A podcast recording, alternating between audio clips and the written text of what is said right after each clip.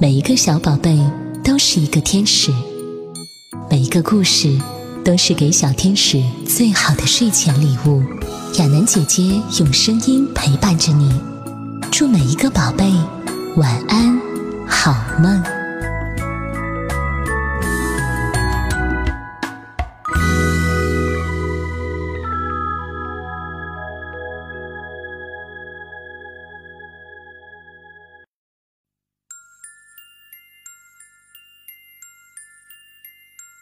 亲爱的小宝贝，又到了听故事的时间了。我是你的亚楠姐姐，今天为你带来的故事是南瓜汤。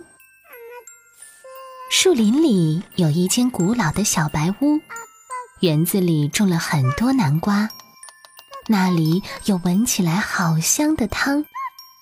到了晚上，如果你够幸运的话，或许可以透过窗户看见一只猫在吹风笛。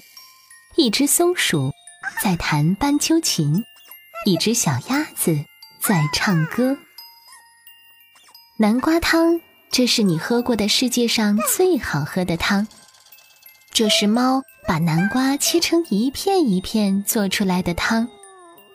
这是松鼠把水搅啊搅做出来的汤。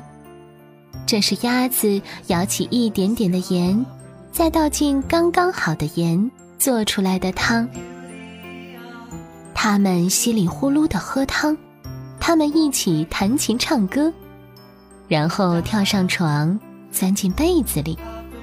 那是猫缝出来的被子，那是松鼠绣了花边的被子，被子里塞满了鸭子柔软的羽毛。古老的小白屋里平静和谐。他们分头做自己的工作，他们都很快乐。可是有天早晨，鸭子早早起来，它轻手轻脚地走进厨房，对着松鼠专用的汤勺微笑。看，如果我来做大厨的话，哼，那不是很好吗？他喃喃自语道。于是。他搬来一张凳子，跳上去，踮起脚尖，直到他的嘴终于碰到了汤勺的顶端。哐当，汤勺掉下来了。然后鸭子快快走回卧室，高举着汤勺说：“今天轮到我来搅汤。”不，那是我的。松鼠尖叫：“搅汤是我的事儿，还给我！”你太小了，猫凶巴巴地说：“我们要按照原来的方式煮汤。”可是鸭子把汤勺抱得紧紧的，松鼠使出全部的力气拼命地拉。忽然，哎呀，汤勺飞到了半空中，转啊转，打中了猫的头。这下麻烦大了。这间古老的小白屋里充满了激烈的争吵、吼叫和混乱。哦，我不要住在这里啦！鸭子哭哭啼啼地说：“嗯，你们从来不让我帮忙。”他把行李装进推车，戴上帽子，摇摇摆摆地离开了。猫生气的大吼道：“等我们清理好以后，你会回来的。”松鼠也握着它的汤勺，在空中挥来挥去。可是，鸭子并没有回来，没有回来吃早餐，没有回来吃午餐。我会找到它的。猫带着嘲笑的口气说：“哼，它只不过是躲在外面罢了。”嗯，我敢打赌，它在南瓜园里。可是，鸭子不在南瓜园里，他们怎么也找不到它。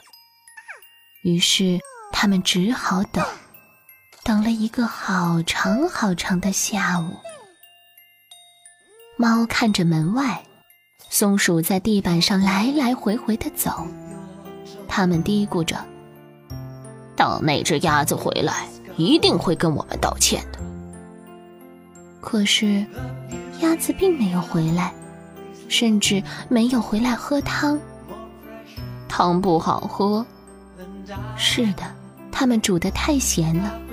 反正他们也不饿，他们对着晚餐哭泣，眼泪掉进汤里，把汤弄得更咸了。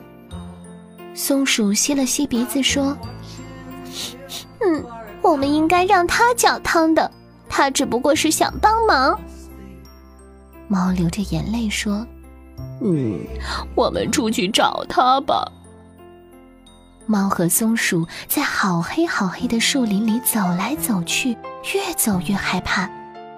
他们担心鸭子独自在树林里遇到狐狸、遇到狼、遇到巫婆、遇到熊，可是他们找不到它。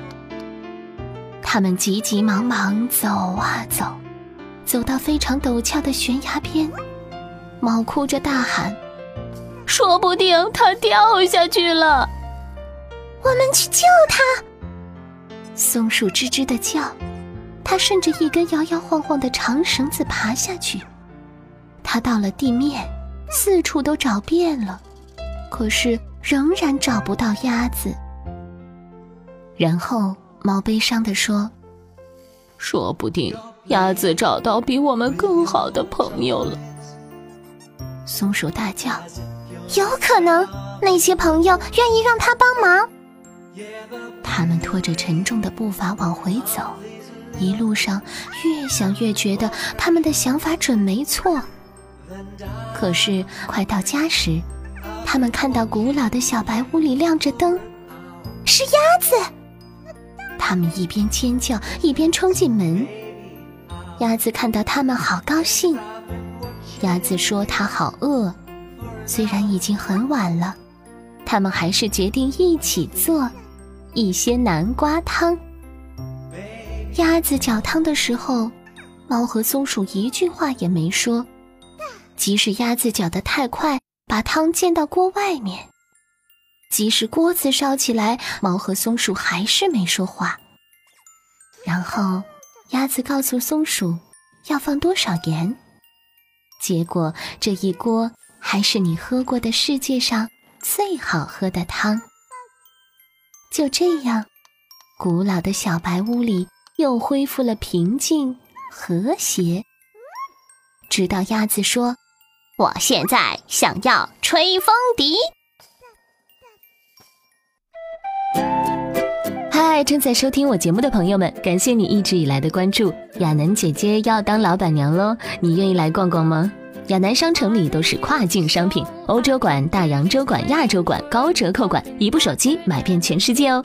宝宝的奶粉、妈妈的美妆、爸爸的保健品，在这里全家乐淘畅享质优价廉。